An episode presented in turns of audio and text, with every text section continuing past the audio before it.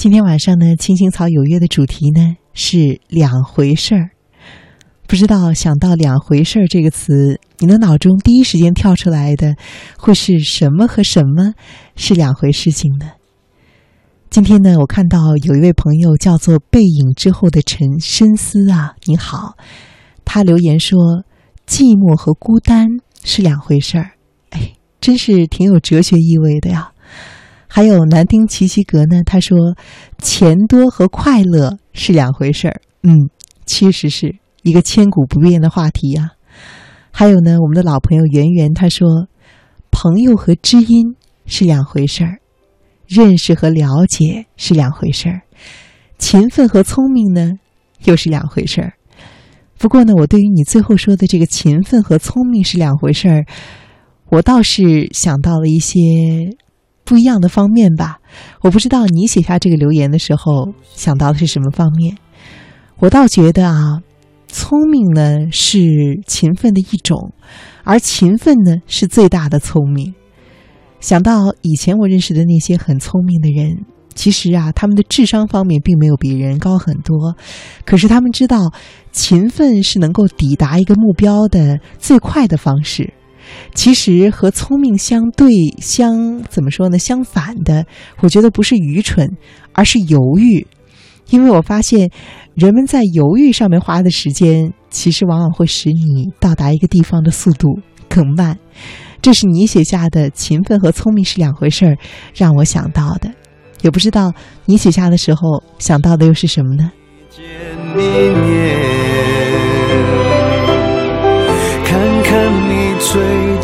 改变，不再去说从前。只是寒暄，对你说一句，只是说一句，好久不见。看到微信上一位叫做广智创的朋友，他说：“忘了多久没有打开广播听青青草有约了，谢谢楚笑。”因为有你在，我再一次的听到了熟悉的旋律。今天开始呢，我将会每日倾听，再也不会拿忙碌当借口了。看到这位朋友的留言呢，首先我觉得非常的高兴啊，也觉得很荣幸，因为我知道在我们这个忙碌的时代，其实每天晚上能够有时间来倾听《青青草有约》，其实对很多人来说，时间都是一种奢侈了。你说的每日倾听，我首先非常的珍惜你的承诺，但同时我也清楚的知道，每天和永远是一件多么困难的事情。我谢谢你的祝福，也感谢你的陪伴。无论什么时候啊，你想听了，打开听一听，随时会听到，他会一直陪伴着你。而当某一天，如果你的失约呢，我想我这边也不会责怪，而是会更多的理解。我会知道你会有更重要的事情。而如果在你听到的这些节目中，能够有哪些文章给你启发和帮助，这就会是让我最开心的事情了。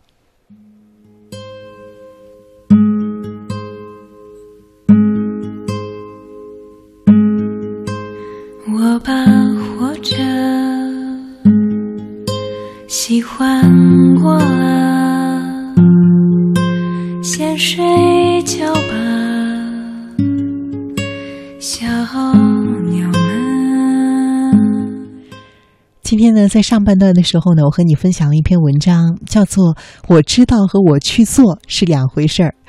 我觉得这也是一个很经典的话题啊。这篇文章中呢，给出了一个很行之有效的方式，我觉得对于我来说呢，很有启迪，所以我也很着急着，很希望着能够把它分享给电波前所有收听《青青草有约》的朋友。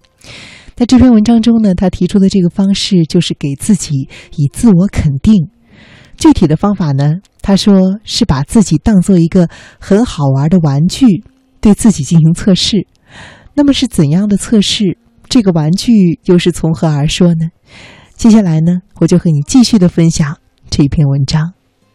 可以睡觉了哟，孩子们，我把悲伤。喜欢过了。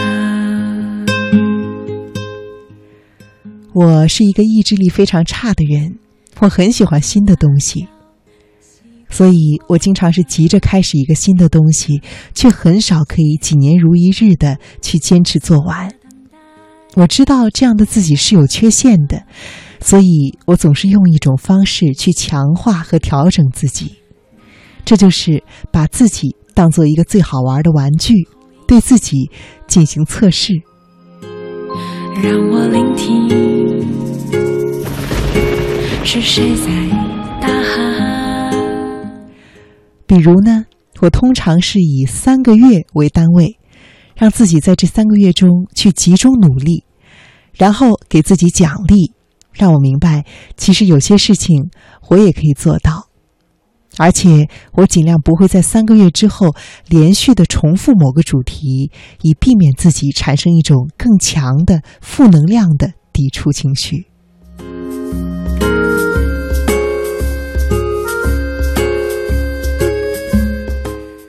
譬如这三个月，我会集中的力量去做减肥这件事情，设定一个期望的体重，之后呢，我就在这三个月中完全的配合教练去做。而等我达到目标之后，就放松，换下万换了下一个主题，再去玩儿。睡吧，小牛们。我会给自己一些定期的奖励，譬如呢，给自己设置一个所谓的梦想清单，里面会有一些我一直想买，但是又会犹豫不决想买的那种比较昂贵的东西。或者说，有一些我一直想去做，但是一直没有能去做的事情，而每一次当我这三个月的坚持成功之后，我都理所当然的去实现一个，这种呢就被我自己称为是坚持的奖励了。我在想啊，什么叫做知道呢？我知道，不是说我知道了一个心灵鸡汤，我知道了一个道理，而是说。我要自己的了解自己，我了解了自己的缺陷，我知道我有这样的短处，更了解自己的方式是，我可以针对这样的自己去做什么样的调整，并且制定调整它的方案。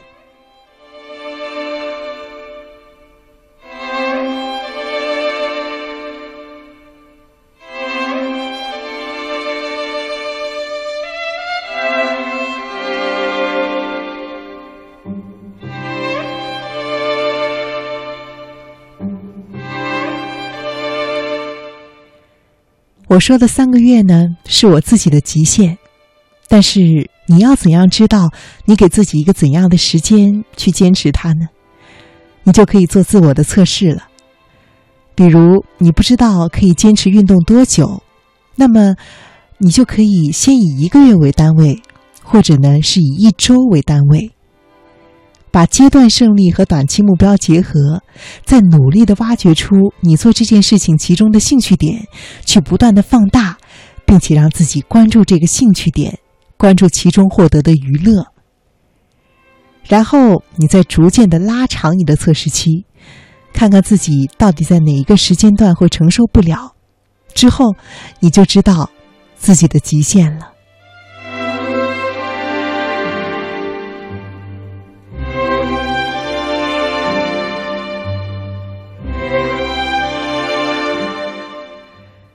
譬如啊，如果呢你在面对枯燥的专业知识方面的坚持力是二十天，在对自己有兴趣的东西上的持续力呢是两个月，那么你就需要先以二十天或者一个月为单位去制定一个调整计划，然后呢把它拆分成阶段性的任务，在枯燥的东西取得了一个阶段成果之后，你就允许自己去做一件自己喜欢的事情。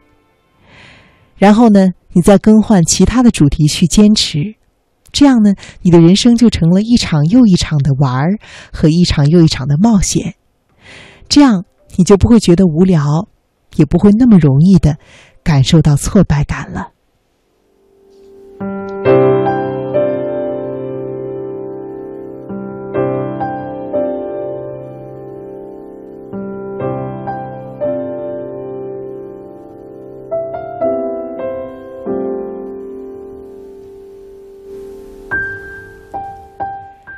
刚刚呢说到了坚持的奖励，那这些奖励呢可以不用是特别奢侈的，其实它取决于你看待奢侈的方式。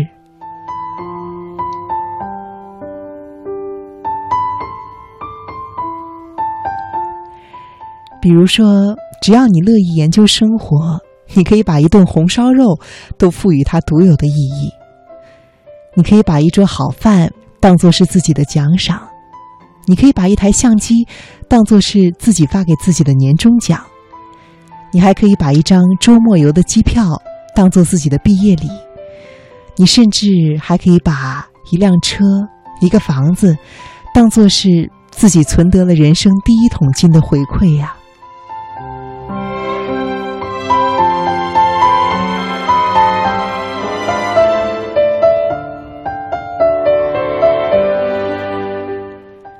有的时候，你会纠结于我知道和我会做是两回事情。可是有时候啊，其实你只需要换一种自我鼓励的方式。从今天开始，不要再说那些“我知道，但是可是”的句子了。你可以把它换成另外一句，另外一句呢，就是“我知道，所以于是我还要”。怎么做？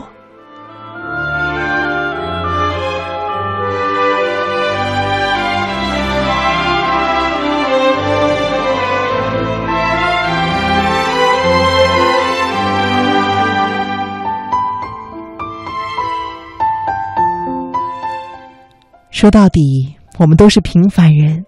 有几个人能够天天的靠着心灵鸡汤过日子？有几个人能够靠着成功学过日子？又有几个人会一辈子都有超人的意志力呢？我们都害怕高压，怕坚持，我们都懒惰，我们也都很容易活得不快乐。那么，比较行之有效的方法，就是把自己喜欢的和自己不喜欢的事情掺合在一起做，把你的计划和奖励揉在一起做。当你不再把坚持看成一项痛苦。而是看成是测试自己的方式。你要想啊，在测试自己的极限的时候啊，其实你是在不断的了解自己，测试自己成为了了解自己的手段，而漫长的人生当成了是一次又一次有趣的向着不同的方向和不同领域的实验。你说，这难道不是很美妙的一件事情吗？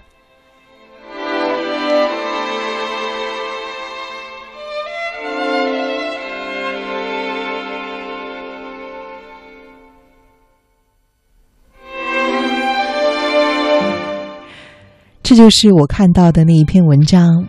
我知道和我去做是两回事。最后呢，说把测试自己作为一个了解自己的手段，把漫长的人生当成是一次又一次的实验。我觉得这句话在我的心中久久的激起了波动，让我很有行动力，按照他说的去做，不断的去探索自己，而不是把人生当成是一场漫长的苦役。我相信。这句话对于我们来说是很有实际作用的，也希望他对电波前的你，无论你是新朋友还是老朋友，希望他能够对你有所帮助。我们要去探索的不仅是外面的世界，也是我们内心可能我们还没有认识到的更加丰富和勇敢的自己。在很久很久以前。你拥有我，我拥有你。在很久很久以前，你离开我，去远空翱翔。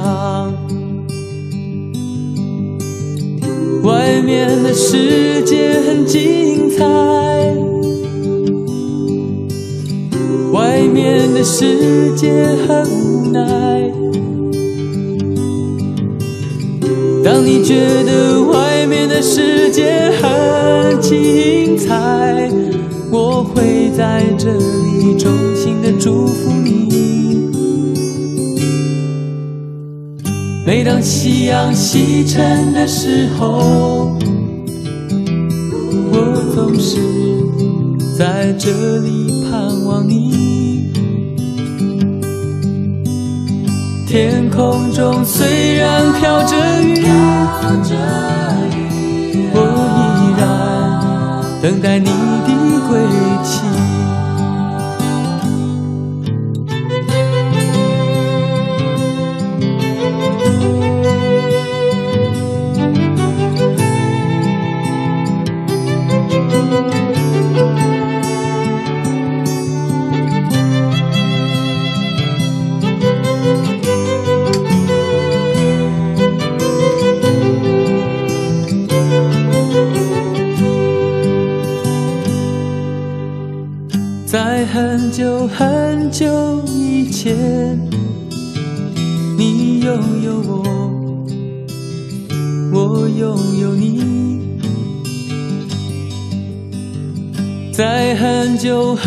久以前，你离开我，去远空翱翔。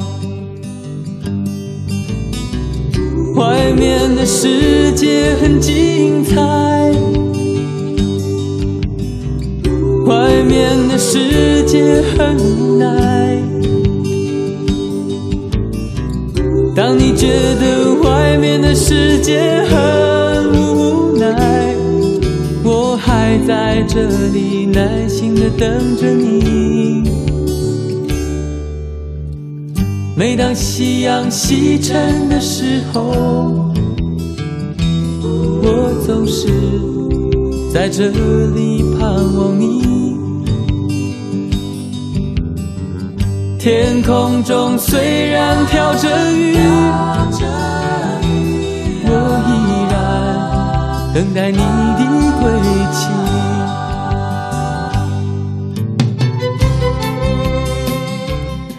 老朋友、新朋友，你好，这里是正在直播的《青青草有约》。今天呢是二零一六年的七月十八号，周一了。今天晚上呢，《青青草有约》的话题呢是两回事儿，也是这一周《青青草有约》的话题吧。看到微信上在路上这位朋友呢，又陆续的发来几条消息，他称呼我啊，你称呼我为楚老师啊，我觉得真的是受宠若惊了，不敢不敢。你说我非常的喜欢你对于语言的研究，说呢是一种能力，不说是一种智慧，而会说是一种艺术。很喜欢你的心境，海纳百川，希望可以向你学习。你看，你可以让大家评评理啊！你看你刚刚说的这句话，明明说的比我说的还要好听的许多了。每当夕阳西沉的时候。其实呢，你在消息中写的是“您”，请原谅我擅自的把它改成了“你”。你说您爱听的，我也都爱听，因为或许我们是同龄人吧。那么既然是同龄人，希望你就不要这么见外了。我还是更喜欢你称呼我为“你”。我想起苏格拉底的一句话，说的是：“我可以不同意你说的话，但是我誓死的捍卫你说话的权利。”我在节目中和大家分享的文章都是我觉得非常好的。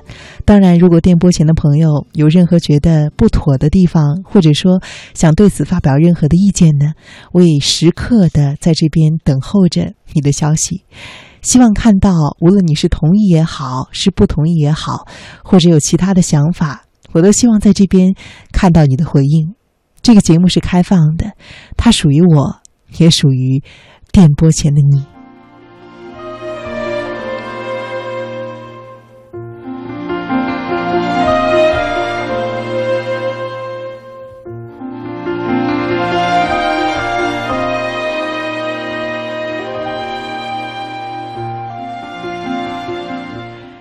接下来呢，我还想和你分享一篇文章。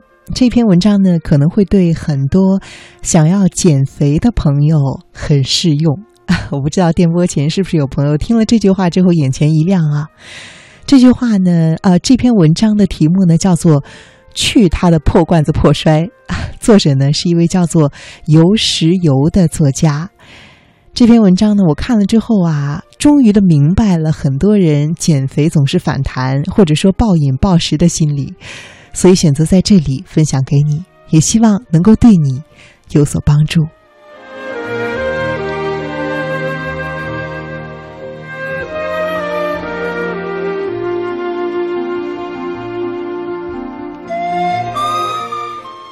有的时候你会怀疑宇宙中呢，宇宙中呢存在着一种神秘的超能，名字叫做及时掐灭任何减肥苗头的命运之力。这种邪恶力量啊，连你两周减一斤这样减这样谨小慎微的志向都不会放过。你刚刚要开始数着菜叶吃饭，立刻有朋自远方来，不亦吃喝乎？肉来天地皆同力，知去英雄不自由。今日热量已爆表，那么将以何解忧？唯有埋头吃吃吃了。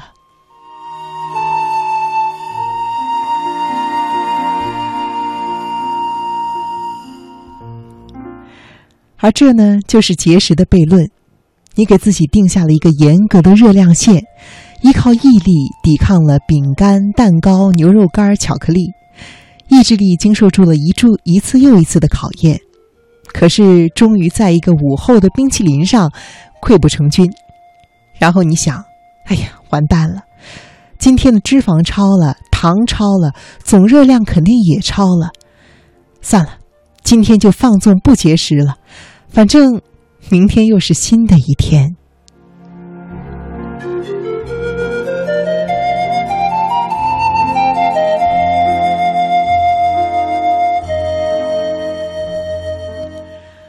明天，至迟后天，你就会把以上的流程重复一遍。因为节食者一旦吃过头，就会比非节食者吃的更多。心理学家呢，管这个叫做反调节进食，俗名啊叫做“去他的效应”，其实呢就是破罐子破摔。既然吃多了，索性吃到底吧，否则呢，何以慰藉那饿了多日的肠胃啊？节食者如果一旦的吃下很多的东西，突破了今日限额，就会变得对烤饼、曲奇还有冰淇淋来者不拒。他们的大脑自暴自弃，完全不会想知道自己后来又吃了多少。吃多了的人呢，会接连的吃下小三明治、N 个冰淇淋，在被问到你刚刚吃了多少个之后呢，则是张口结舌。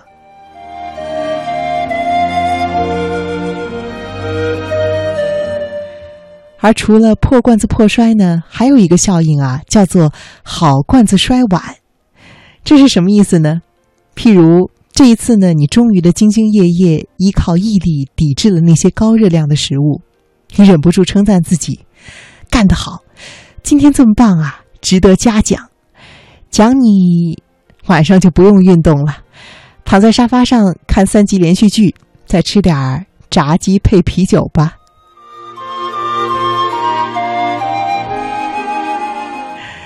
社会学家发现呢，人们呢会下意识的把做过的好事儿当成是做其他坏事的许可证。我工作刻苦，就有权回家发怒；我汗如雨下的举铁跑步，那吃顿大餐，应该也是可以的吧？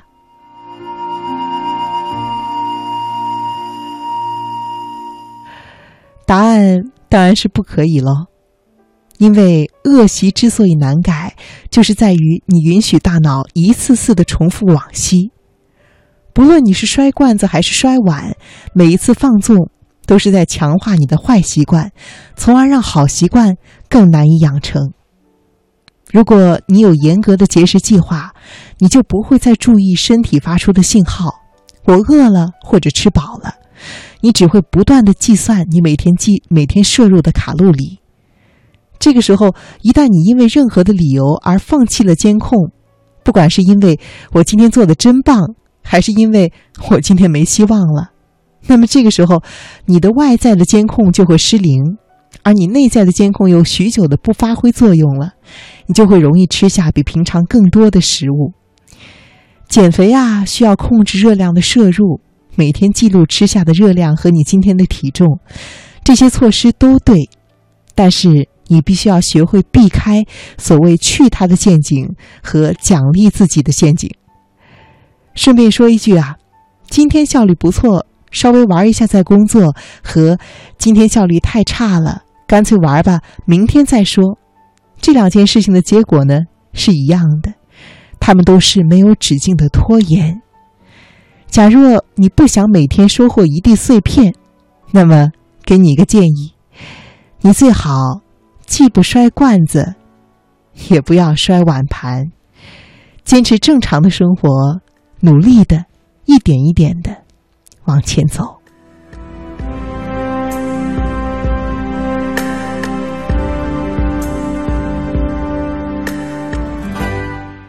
今天的节目到这里就要和你说再见了，我是楚笑，希望你能够有所收获，祝远方亲爱的你晚安。